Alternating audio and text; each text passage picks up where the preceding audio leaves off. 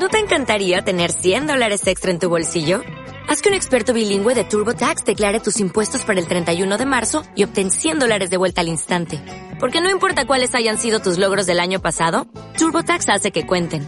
Obtén 100 dólares de vuelta y tus impuestos con 100% de precisión. Solo con Intuit TurboTax.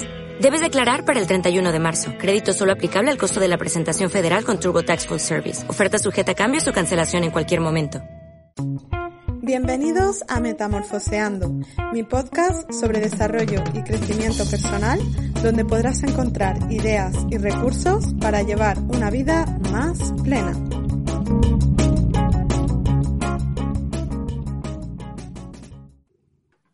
Muy buenos días a todos. Hoy estamos estrenando el mes de junio con una nueva entrevista. Y en esta ocasión lo hago acompañada de una mujer vital en constante proceso de aprendizaje y que desde hace ya varios años se dedica a acompañar a personas y organizaciones en su camino hacia el descubrimiento, el desarrollo y el bienestar. Ella es psicóloga y coach con más de 10 años de experiencia en el sector y por sus programas de formación han pasado ya más de 1.300 alumnos. Bueno, Ana Merlino, muchas gracias por aceptar esta invitación y bienvenida al podcast. Muchas gracias, Miriam. Me encanta estar aquí. Bueno, Ana, yo la verdad que quería empezar eh, un poco pues por, por, el principio, ¿no? Y el principio para mí es que nos cuentes cuál es tu historia de, desarrollo personal que te ha llevado hasta el mundo de, la psicología, del coaching y, también a, vivir de tu vocación, ¿no?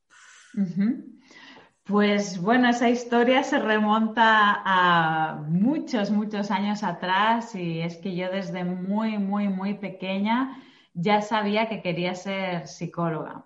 O sea, como anécdota, yo en el colegio, si alguien le hacían bullying, sin que nadie se enterara, yo acababa mm, reintroduciendo a esta persona dentro del grupo sin que nadie se le diera cuenta. Es decir, es, como que ya hacía como esa cosa de, magia eh, interrelacional, ¿no? para que las cosas funcionaran. Entonces esto simplemente fue evolucionando, fue desarrollándose. estudié psicología, eh, después coaching, bueno, ahí intermedio hubo eh, psicología forense, pero luego me di cuenta que, prefería estar como en el lado luminoso ¿no? de la vida y no he parado. Es decir, yo no he parado de estudiar y aprender y no paro, de hecho, de estudiar y aprender para seguir investigando en lo que es el funcionamiento del ser humano en su máximo esplendor.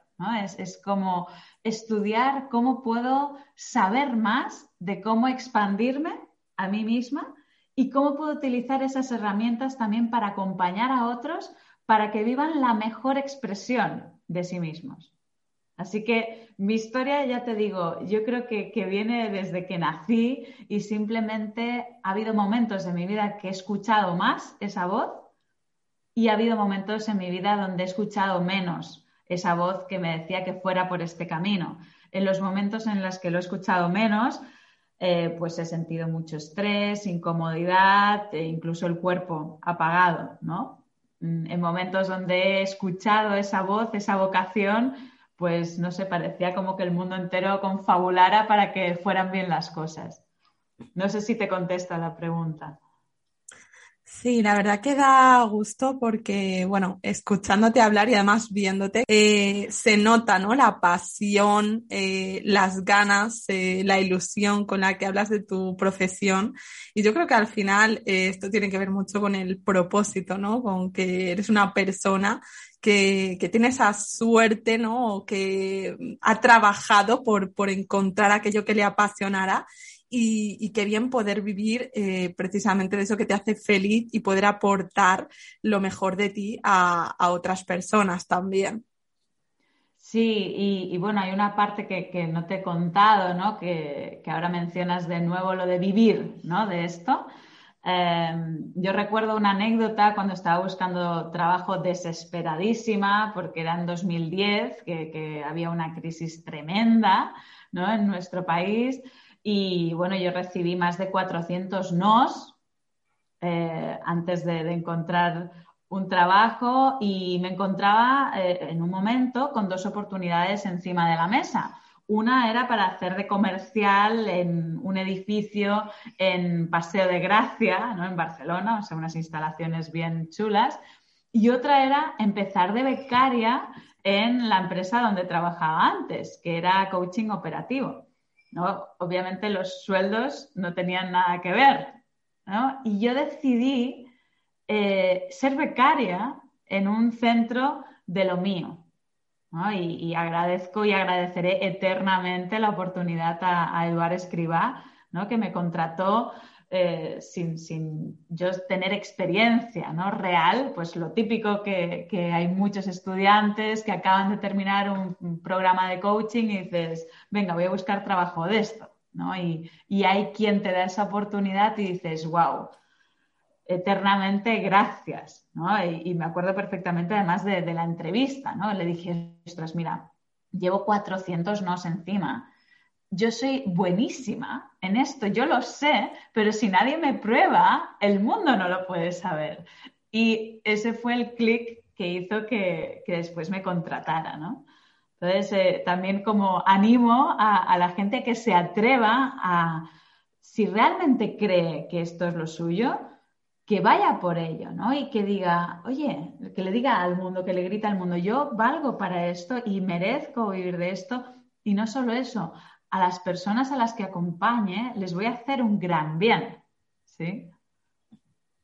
Sí, mencionas cosas súper interesantes. Lo primero, el tema de la oportunidad.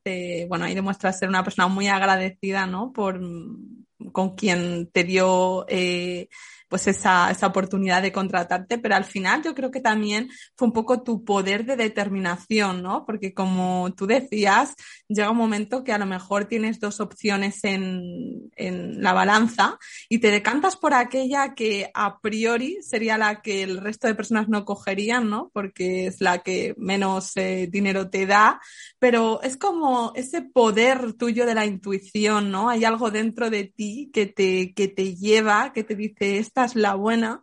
Y, en este sentido, qué importante también escucharse a uno mismo. O sea, ya no solo mérito de esa persona que te dio la oportunidad, sino mérito tuyo también de hacerte caso y decir, bueno, eh, no sé cómo, por qué, mm, pero siento que esta es la decisión y para adelante.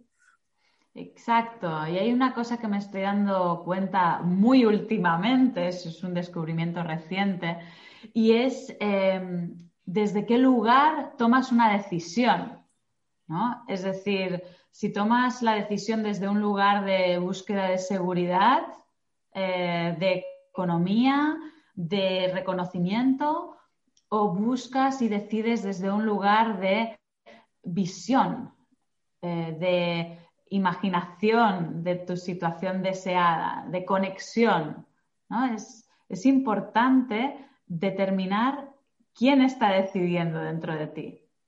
Si tu cerebro más reptiliano, que se basa más en el miedo, o tu cerebro más límbico y neocórtex, ¿no? que, está más basado en la emoción y la visión de vida. Sí, yo creo que esto tiene mucho que ver también con el eh, largo o el corto plazo, dependiendo, ¿no? Un poco de, lo que nos interese en el momento, pero muchas veces tomamos eh, atajos, eh, decisiones que creemos que, que, bueno, a corto plazo nos pueden ser de mayor utilidad, pero muchas veces quizá conviene también reflexionar, ¿no? Porque hay un, hay un tiempo, yo siempre digo, para todo, hay un tiempo para actuar y el coaching en este sentido es mucho de ir a la acción, pero mm, llega un momento en el que necesitas también parar para corregir, para ver eh, qué dirección, qué rumbo, qué sentido tomas. Y en este sentido quizá eh, nos ayuda mucho más pensar a largo plazo por el bienestar general, ¿no? Sí, totalmente, totalmente. me ha llamado la atención la palabra corregir, ¿no? Eh, y, me he imaginado como un GPS, sí que, mm, donde tú habías colocado en el destino aquello que querías y por cosas de la vida, pues te has ido desviando y a veces toca parar el vehículo, ¿no? Y decir, oye, a, dónde estoy yendo, a dónde me lleva la vida que estoy llevando, a dónde me llevan mis hábitos, mis relaciones actuales, mis decisiones en torno a lo profesional, a dónde me está llevando. Porque en esta parada puedes tener una previsión de cómo será tu vida más adelante. Entonces, vale mucho la pena en, en coaching también, ¿no? Se abre ese espacio de reflexión para averiguar si estás en, la mejor dirección posible o si hay que corregir, como bien dices tú, algo. ¿Mm? Yo creo que al final lo importante es que exista alineación dentro de nosotros entre lo que pensamos, entre lo que sentimos y lo que hacemos. Y todo eso ha de estar a la una para que podamos funcionar con menos energía, menos gasto energético. Sí, estoy totalmente de acuerdo. Yo creo que se tiene que dar eh, ese equilibrio. Y también mencionabas el tema de los hábitos, ¿no? Que me parece una palabra clave eh, yo creo que es una bonita manera de conocer a quien tienes delante, ¿no? Cuando le preguntas, eh, bueno, mm, directa o indirectamente, cuáles son tus hábitos, ¿no? Porque una cosa es lo que decimos que hacemos, otra lo que decimos que haremos, pero no, no, lo que define a una persona son eh, sus hábitos en el día a día. Y en este sentido, escuchando uno de tus videoblogs, tienes uno en concreto en el que hablas un poco de esos hábitos milagrosos, ¿no? Que, que bueno, a ti te han, te han ayudado en tu día a día a conseguir esos objetivos y a estar alineada un poco más en tu centro, en tu eje. Cuéntanos cuáles son esos hábitos de Ana Merlino eh, del día a día. Pues mira, justo tenía ayer una reunión con amigos y, les compartí nuevamente estos hábitos que siempre se van puliendo. Em, pero así como en resumen, yo diría que algo que va muy, muy bien es nada más levantarte, vas al lavabo, etc., y sentarte a meditar. Yo soy una persona que reconozco y he reconocido públicamente que yo odiaba meditar y no entendía cómo a la gente le podía gustar hacer eso que para mí no tenía ningún sentido como persona de ultra acción, ¿no? Entonces, eh, lo que hago lo primero es eso, ¿no? Pues lavarme la cara, etc. Y ya la noche anterior me hago un favor a mi yo del futuro, preparándome ya el cojincito para sentarme, mi velita, como mi estación de quedar conmigo y de escucharme. Es el mejor momento para hacerlo, es en el momento más pegado al sueño, con lo cual puedes hacerlo nada más levantarte por la mañana o después de una siesta. Estás eh, como en ese punto de poder eh, conectar el inconsciente con el consciente. Entonces es fantástico. Puedes escuchar, puedes descargar ¿no? Eh, pues mensajes que a lo mejor en tu día a día no puedes escuchar. Ese es el hábito número uno y practico entre 15 y 20 minutos. Ya ves que no es mucha cosa, no, no requiere demasiado. Después de eso, inmediatamente después, tengo una libreta a mano donde empiezo a escribir todo aquello que quiera escribir mi mano. Ya sé que suena un poco curioso, pero dejo eh, que mi mano improvise. ¿sí? Yo estuve haciendo improvisación durante un tiempo de mi vida y entonces hago lo mismo con la escritura. Es decir, no planeo lo que voy a escribir, sino que dejo que la palabra siguiente venga sola. ¿Sí? así voy escribiendo y escribiendo y aparecen objetivos, aparecen mensajes, aparecen frases, aparecen claves importantes a recordar, eh, también puedes continuar con lo que se llama morning pages, ¿no? Las páginas matutinas, que es simplemente escribir para descargarte y empezar el día con la página en blanco. ¿Sí? Esto sería eh, la segunda, ¿no? mi segundo hábito. Después eh, me gusta leer algo que me suba la vibración. Es decir, no cualquier tipo de lectura, sino eh, lecturas de, mis ídolos, ¿no? Como Deepak Chopra, Joe Dispenza, Greg Braden, Bruce Lipton, Esther y Jerry Hicks, este tipo de autores a mí me parece que me suben muchísimo la energía. Después, aquí también comparto, saco una carta del el Oracle of Light, que podéis encontrar en, no sé, en Amazon, en cualquier sitio, para que me dé una pista de lo que necesito por si acaso yo no me haya escuchado del todo, ¿no? A ver si hay algo que me inspire y me diga, mira Ana, ¿no? Por ejemplo, la semana pasada me salió tres veces seguidas la carta de no, di que no. ¿No? Entonces, para mí es otro gran hábito porque a lo mejor yo no tengo la escucha tan fina y una carta o una imagen te puede destapar algo inconsciente que tú no tenías tan presente. Y después de eso, cuando ya tengo eh, esa rutina, hago yoga.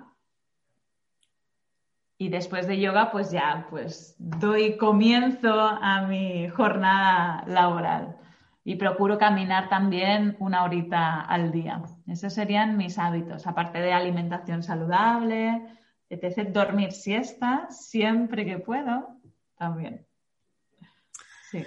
Pues me alegro que digas esto, primero porque yo también eh, creo que es muy importante el tema de los hábitos, que al final pues eh, somos una combinación ¿no? de cuerpo-mente y se retroalimentan, ¿no? El cuerpo influye en la mente y viceversa creo que es importante dedicar eh, una parte del tiempo. Mm, la meditación, mira, en mi caso todavía eh, me cuesta. Reconozco que, que soy tu yo antiguo eh, que le costaba ponerse a meditar. y estoy un poco en esa fase, aunque coincido en que si tanta gente habla de los poderes maravillosos que tiene la meditación, es que algo tiene que haber detrás.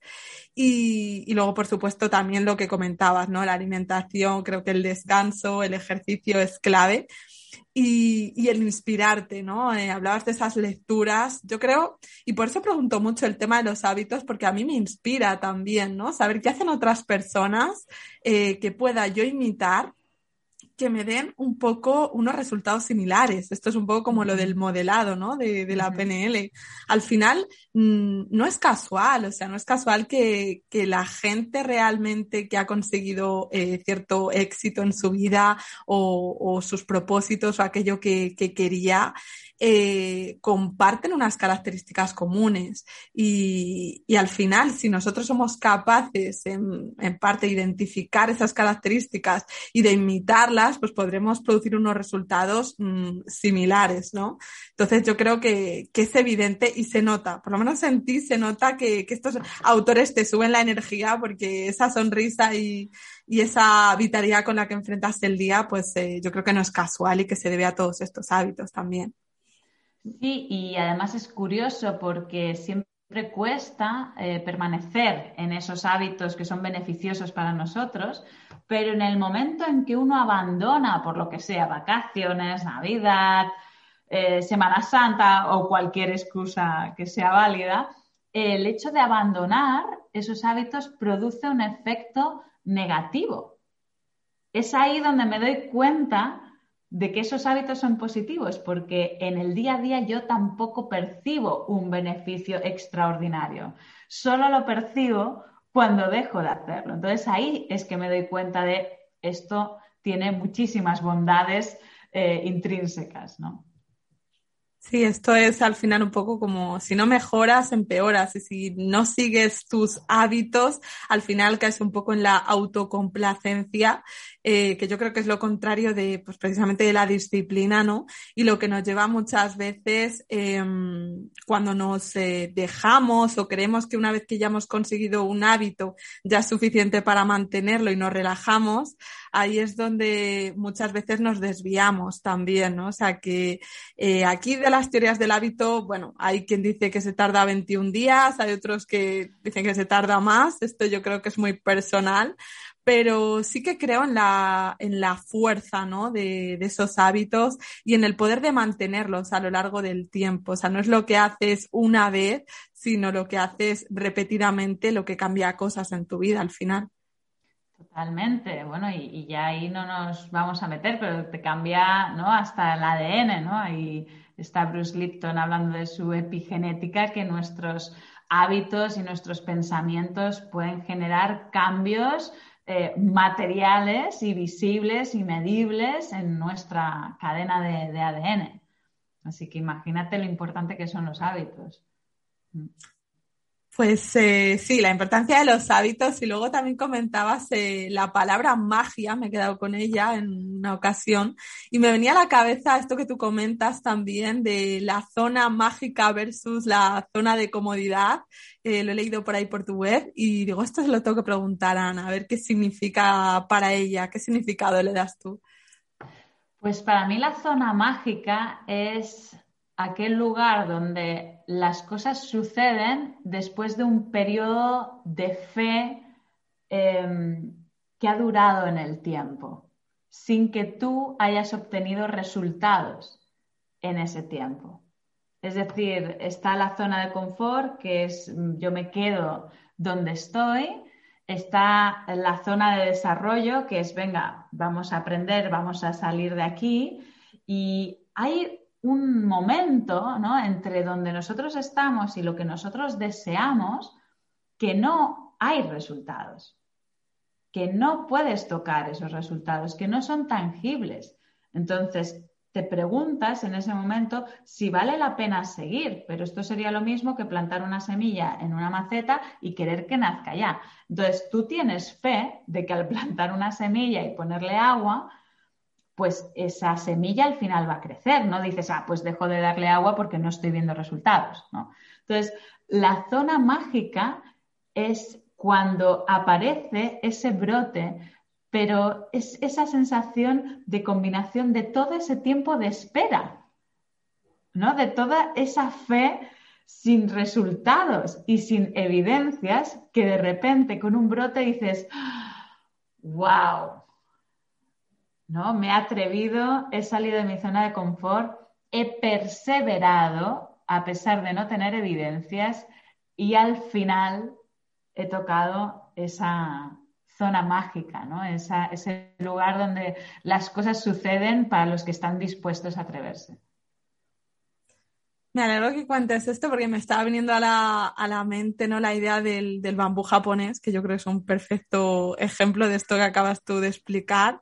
Eh, el bambú japonés, para los que no lo sepan, pues es una planta que tú eh, siembras la semilla, ¿no? Y tarda mm, ni uno, ni dos, ni tres años en crecer. Creo que tarda como unos siete. Hasta que no pasan siete años, tú no ves, ¿no? Una, eh, la planta florecer. claro, alguien que esté plantándolo dirá, bueno, dejo de regarla porque esto no, esto no va a dar fruto nunca, ¿no?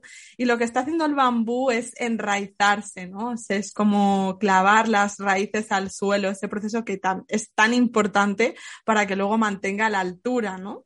Y, esto me conecta mucho con el tema de, de, la paciencia, ¿no? Porque cuántas veces vivimos en una sociedad tan cortoplacista que lo queremos todo rápido y ya, que abandonamos quizá cuando estamos a punto, ¿no? De conseguirlo. A lo mejor si hubiéramos dado un pasito más, ese justo era el que nos llevaba a donde queríamos. Pero, pero muchas veces por esa ansia de, de obtenerlo todo rápido, como que mm, tenemos mucha iniciativa y poca acabativa.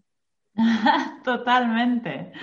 Totalmente. Sí, sí, es verdad que, que iniciamos y no, y no, hay paciencia, pero es, es curioso porque luego si tú eh, le dijeras a cualquier ser humano, mira, aquí tienes un buffet con todas las opciones, cómetelas todas ya, claro, ¿dónde está el placer de tenerlo todo a disposición inmediatamente?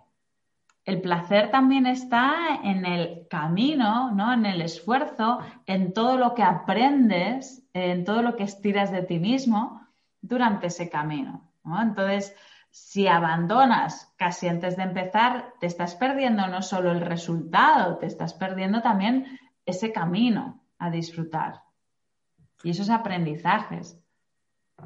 Qué importante que digas lo de disfrutar del camino, porque creo que tradicionalmente eh, se nos ha vendido un poco la idea de que para perseguir una meta hay que sacrificarse, luchar, esforzar a tope por eh, esforzarse a tope por conseguirlo y eso supone una renuncia eh, a todo lo demás. Pero claro, yo esto me lo planteaba el otro día, ¿no? Creo que necesitas disfrutar del proceso, porque si te metes en, casa, ¿no? A esforzarte al máximo por, por ese objetivo, trabajas a sol y sombra y no te permites esos periodos de descanso, esos periodos también de vacaciones que no son incompatibles, ¿no? Con estar luchando por, por tu sueño, aunque tus recursos sean más limitados, pero creo que hay un tiempo, pues volviendo a lo que decíamos antes, para pensar y otro para actuar. Y es necesario también darse ciertos descansos y, pensar eso, que no es incompatible, ¿no? El, disfrutar de, tu meta hasta que la alcances. Exacto, ¿no? Es un descanso y, quizás un silencio fértil, ¿no? Es, un, es como cuando dejas descansar la tierra, ¿no? No estás plantándola todo el rato la misma tierra porque al final no va a dar más de sí. O un ordenador no lo vas a tener todo el rato encendido porque al final se va a recalentar y va a explotar, ¿no? Igual nuestro cuerpo y nuestra mente necesitamos descansar. ¿no? Y, especialmente, pues eso, el beneficio para los que son, tienen una pequeña tendencia al workaholismo, no, pues el descanso va a hacer que trabajes mucho mejor, que rindas mucho mejor, que estés más lúcido, más fluido, tengas mejores ideas y mejores resultados al final. Sí, creo que esto tiene mucho sentido en un momento como ahora, que yo creo que el, estrés y la ansiedad es la enfermedad del siglo XXI. Eh, estamos muy obsesionados con el hacer, hacer, hacer, hacer. Y, y como dicen, ¿no? Primero es ser eh, luego haces y ya por último, si acaso tienes. Eh, la ley es la que es, no, no intentemos cambiarla. Muchas veces nos perdemos, creo, y, y, en este sentido también encuentras, ¿no? Personas las que la vida ya les da una llamada de atención. Es como, no me estás escuchando, te lo digo bajito, te lo digo un poco más alto y sigues sin escucharme y ya por último, pues te tengo que postrar, ¿no? En una cama porque si no... Mm, no te enteras. No. Sí, sí, justamente hoy eh, el post que, he escrito ¿no? iba de esto, que la vida te va avisando si no tomas la decisión que has de tomar, como puede ser descansar. Y al principio es lo que dices tú, te avisas flojito, pero luego ya te tira un piano en la cabeza para que te enteres, ¿no? Es, es como el cuerpo te va a gritar como no le hagas caso y descanses. Imprescindible. Y luego también hablando de esas sensaciones, de ese cuerpo, me viene a la mente también el tema de la ley de la atracción, que yo sé que, es algo de, lo que tú has estado leyendo mucho, ¿no? Y me conectaba mucho contigo porque creo que hay momentos en nuestra vida en que nos da por algo.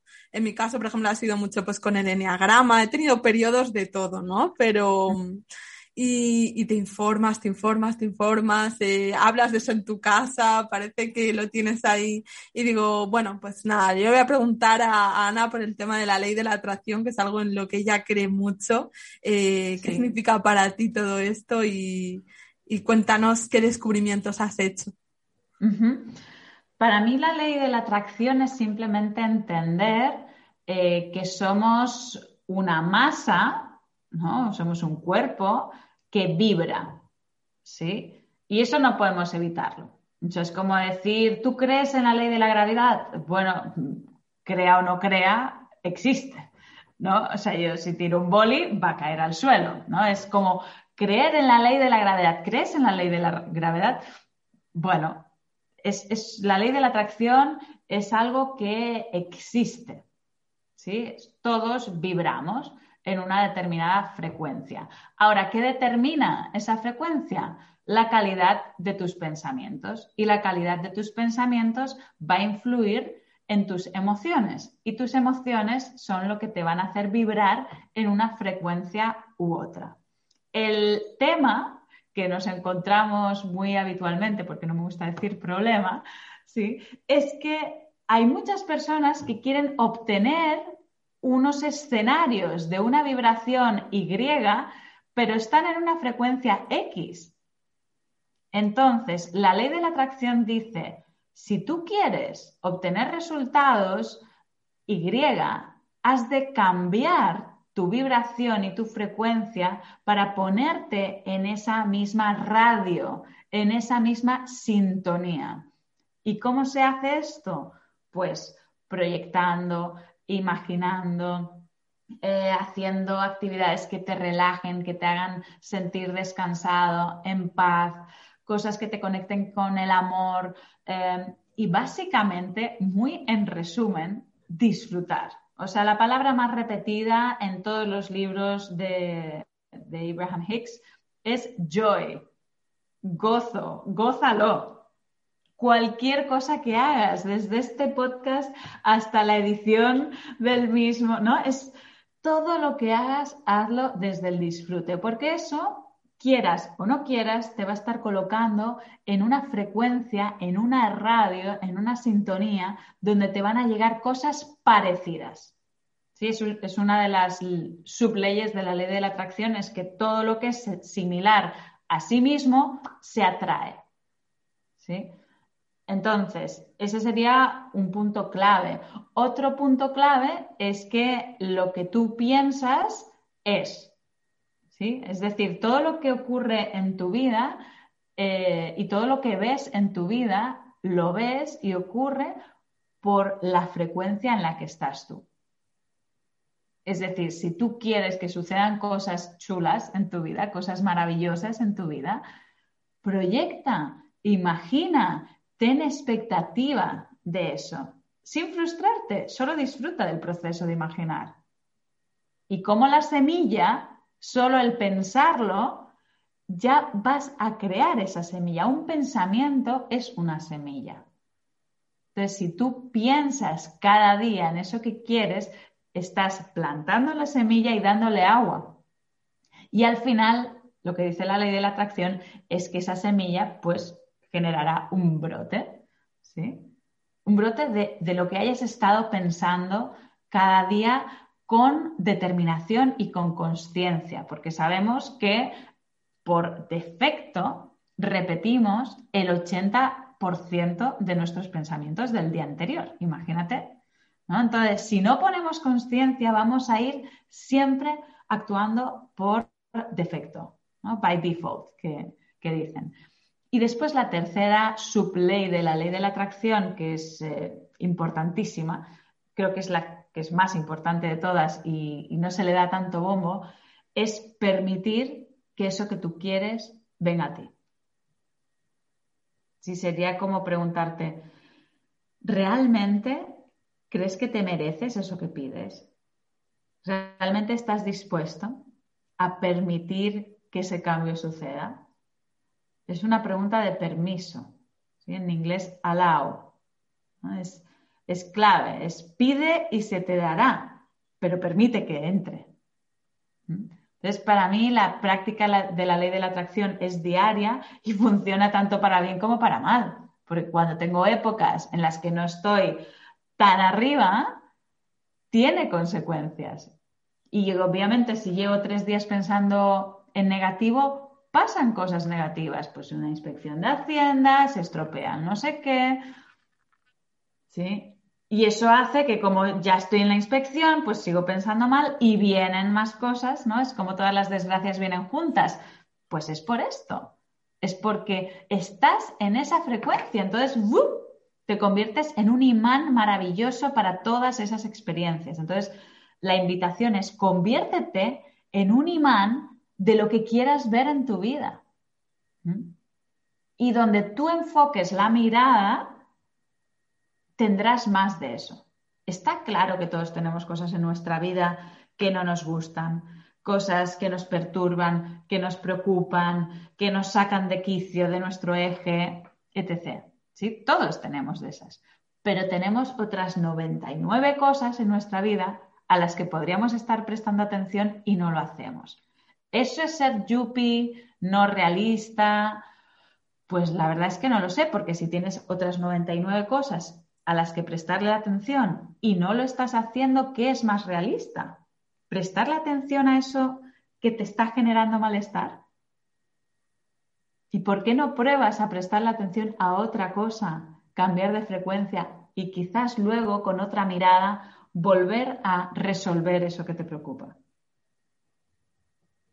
Sí, eh, Abraham Hicks lo tiene claro. Siempre habrá algo que te pueda producir placer del momento en el que estás. Enfócate en eso. Y, eso es lo que dice la ley de la atracción. Como dicen en inglés, easier said than done, ¿no? Más fácil decirlo que hacerlo. Pero tenerlo siempre presente ayuda, ¿no? Por ejemplo, a ser más agradecido, a enfocarte en, en, lo que sí que puedes disfrutar. Y se puede disfrutar de muchas cosas, ¿no? El mensaje es ese. ¿De qué puedes disfrutar ahora mismo? La verdad que mm, Sí, yo coincido también en que en esa ley de la atracción, ¿no? Me viene a la idea el tema primero de la autorresponsabilidad, porque muchas veces echamos varones fuera, ¿no? Y nos quejamos de, bueno, yo siempre atraigo relaciones tóxicas o personas negativas a mi vida o, o siempre me suceden desgracias o, o no me, o, a otros les va bien, pero a mí no. Bueno, ahí también yo apelo un poco a la autorresponsabilidad, ¿no? No siempre es culpa de los demás o de los factores externos. Preguntémonos qué estamos haciendo nosotros o en qué frecuencia, lo que tú dices, estamos vibrando para atraer eso al final, si tú quieres más, tienes que ser más, ¿no? Y quizá haya algo de ti que no estás poniendo en práctica y necesites aprender.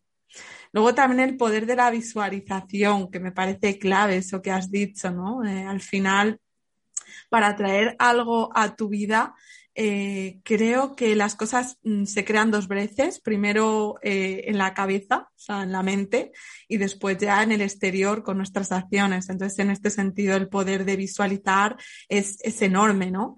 Eh, esto mm, creo que no consiste en estar todo el día viviendo en, en, sueños, en idealizaciones, porque eso nos impediría actuar en el presente, pero creo que hay que permitirse, ¿no? Hilando un poco también con esa última fase que comentabas, permitirse soñar permitirse tener ciertas metas y, recurrir a ellas para ilusionarse, para que eso te dé la motivación de, alcanzarlo. Entonces, qué importante estas tres ideas.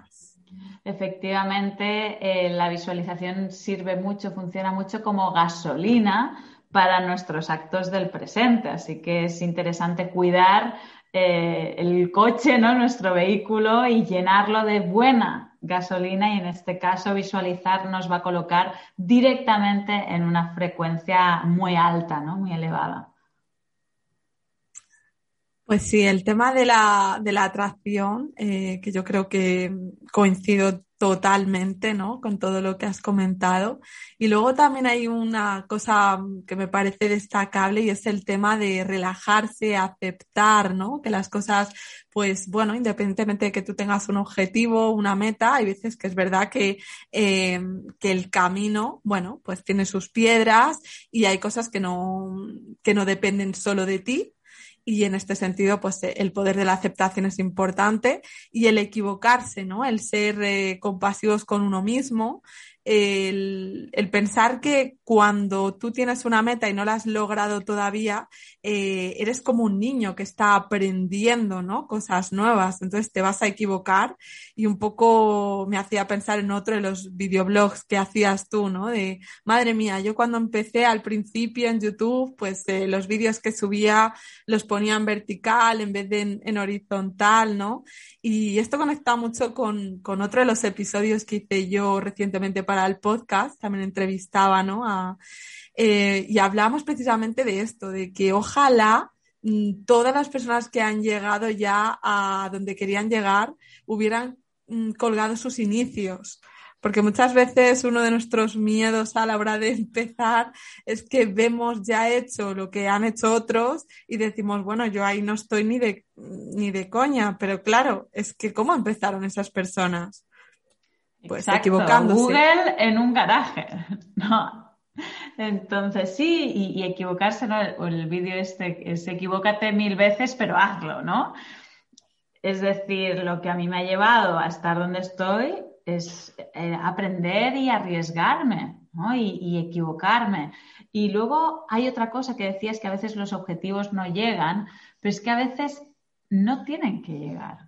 O sea, hay veces que uno se pone, si me permites la expresión, farruco, ¿no? Y, se pone excesivamente perseverante con un objetivo que no es para ti. Y es solo a toro pasado, después de quizás años, que te das cuenta de cómo hubiera sido tu vida si hubieras conseguido ese objetivo que no era para ti. ¿Sí? O sea, es, increíble cuando uno insiste, a mí me pasó, por ejemplo, con la carrera de, arte dramático, ¿no? que acabó el segundo año y confieso públicamente que no pasé a tercero. ¿sí? Eh, independientemente de estar de acuerdo o no con el, con el feedback, eso es igual, eso no importa. Eh, no quiero imaginarme cómo hubiera sido mi vida si hubiera continuado haciendo tercero porque realmente hubiera entrado o en una crisis o no sé qué me hubiera pasado a nivel físico, porque yo estaba compaginando mis primeros años de emprendedora con la carrera de arte dramático, con todas sus memorizaciones, preparaciones, etc. Yo, iba en segundo desbordadísima. Entonces, claro, si me hubieran aceptado eh, en tercero, no sé qué hubiera sido de mí. O sea, igual hubiera explotado, ¿no? Por los aires. Y así tengo mil, mil ejemplos de decir, wow, si yo hubiera continuado con este objetivo o si la vida me hubiera validado este objetivo, no hubiera salido bien. Y a veces ocurre que uno insiste, llegas hasta el final y la sensación no es buena, porque era una parte de ti o era un lugar de ti que quizás era más desde el ego, a lo mejor, entonces insistías en ese objetivo más por ego que por pasión o por corazón. Entonces también e, estos dos temas interesantes, ¿verdad? Los objetivos a, no cumplir y equivocarse cuando realmente va por ahí la cosa. Y eso lo sientes, ¿no? Eso le preguntas a tu corazón y tu corazón, aunque suene un poco esotérico, no es esotérico, es una cuestión muy física tu corazón siempre sabe. Sí, yo creo que estoy totalmente de acuerdo contigo en que a veces no conseguir lo que uno cree que quiere es un tremendo golpe de suerte. Eh, al final la vida también son momentos y esto yo lo comparo mucho con, por ejemplo, algo tan simple como un libro, ¿no? Hay momentos en tu vida en que has empezado un libro y lo has dejado a medias porque no era tu momento de leerlo y a lo mejor años eh, más tarde lo has empezado y has dicho, pero ¿cómo lo pude dejar? Si es un libro que, que, que me ha encantado. Bueno, claro, es que a lo mejor eh, ahora sí era tu momento, ¿no? Entonces... Y luego también lo que tú dices, desde qué posición estamos cumpliendo los objetivos. Lo estamos haciendo desde el ser, desde la esencia, lo estamos haciendo desde el ego. Lo estamos haciendo porque en esto también creo que hay muchas eh, personas, o me puedo incluir a veces, ¿no? También que, que lo haces pues por complacer a otra gente, ¿no? Eh, por eh, lo que se espera de mí o incluso, bueno, que, quizá ese objetivo no era para ti, tienes que redefinirlo. Eh, siempre me viene a, la, a la, mente el ejemplo de Shesko Spar, que no sé si lo conoces, bueno, es un entrenador de, de balonmano. Y él siempre dice, mira, yo quería ser jugador de balonmano, ganar títulos con mi equipo, eh, hasta que, bueno, llegué a un equipo profesional y el entrenador y yo teníamos visiones muy diferentes de cuál era mi papel en el equipo. Yo pensaba que era en el campo y él pensaba que eh, era mejor en el banquillo. Entonces ahí fue cuando yo me dije, no voy a renunciar a mis sueños. Yo quiero ganar eh, triunfos, pero si no lo puedo hacer como jugador, quizá puedo hacerlo con entrena como entrenador. O sea, que qué importante también eh, redefinir tu, tu, objetivo, ¿no? No siempre es lo que habías pensado. Ser suficientemente humilde, ¿no? Para para desechar objetivos.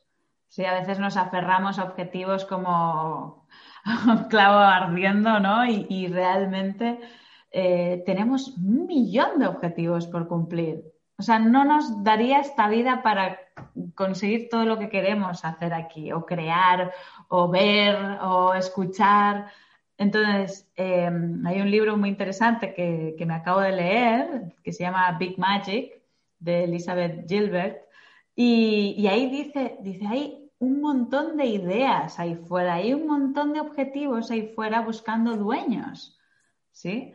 Entonces, simplemente eh, sé suficientemente humilde y honesto contigo mismo para saber si tú puedes honrar a ese objetivo. ¿No? No es solo si el objetivo me puede servir a mí. Yo puedo servir al objetivo. Eso también, ¿no? Y, hay que saber cuándo soltar y cuándo sí que es tu batalla y cuándo, pues simplemente puedes dejarlo marchar y que lo ocupe otra persona, ¿no? Y eso a veces pasa, es decir, tienes una idea, hay otra persona que es más rápida que tú y dices, ¡hala! Yo tenía esa idea. Y no es que esa persona haya sido más rápida que tú, a ti te visitó esa idea y tú no honraste esa idea objetivo.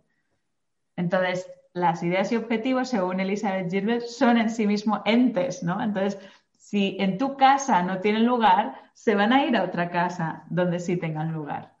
Entonces, no pasa nada, si no es tu momento, invítala a marchar, sin problema. Bueno, la verdad es que no había escuchado este libro, pero me lo he apuntado y además una frase en concreto que yo creo que va a servir de cierre a esta bonita conversación porque me ha encantado, ¿no? Y, qué regalo, ¿no? Verla. Eh, hay un montón de objetivos buscando eh, dueños. Qué bonito. La verdad es que me ha encantado esta frase. Yo creo que puede ser un bonito resumen junto con el tema de la humildad que yo creo que, yo al menos creo que tengo que aprender mucho todavía en, en tema de, de humildad, ¿no?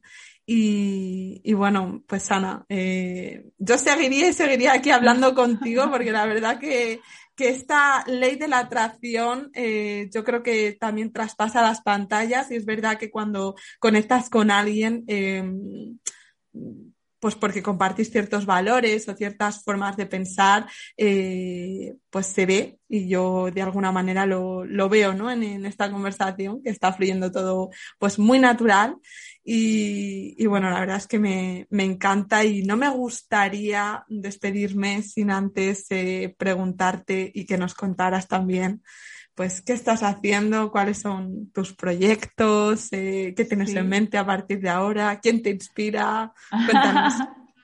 Pues mira, ahora dos proyectos que me ocupan eh, pues la mayor parte de, mi atención y mi energía son el programa Coaching Fusión eh, para, para, coaches, ¿no? Está certificado internacionalmente por la ICF, ¿sí? Para personas que quieren ser coach o simplemente que quieran conectar consigo mismos y se quieran pegar este viaje para comunicarse mejor con ellos y con los demás.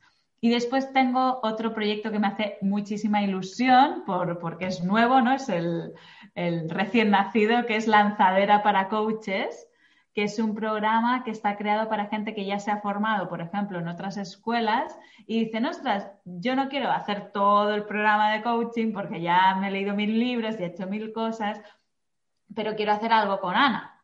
¿Sí? Entonces, es un programa eh, más breve donde pues vas a recibir eh, mi modelo de coaching fusión, herramientas que seguro que no has visto por ahí porque me las he inventado yo, ¿no? Y supervisiones con feedback. Así que es como un entorno muy chulo porque son coaches ya profesionales o que ya están empezando que se reúnen en el mismo espacio y son de diferentes lugares. Entonces es muy rico ese, ese programa.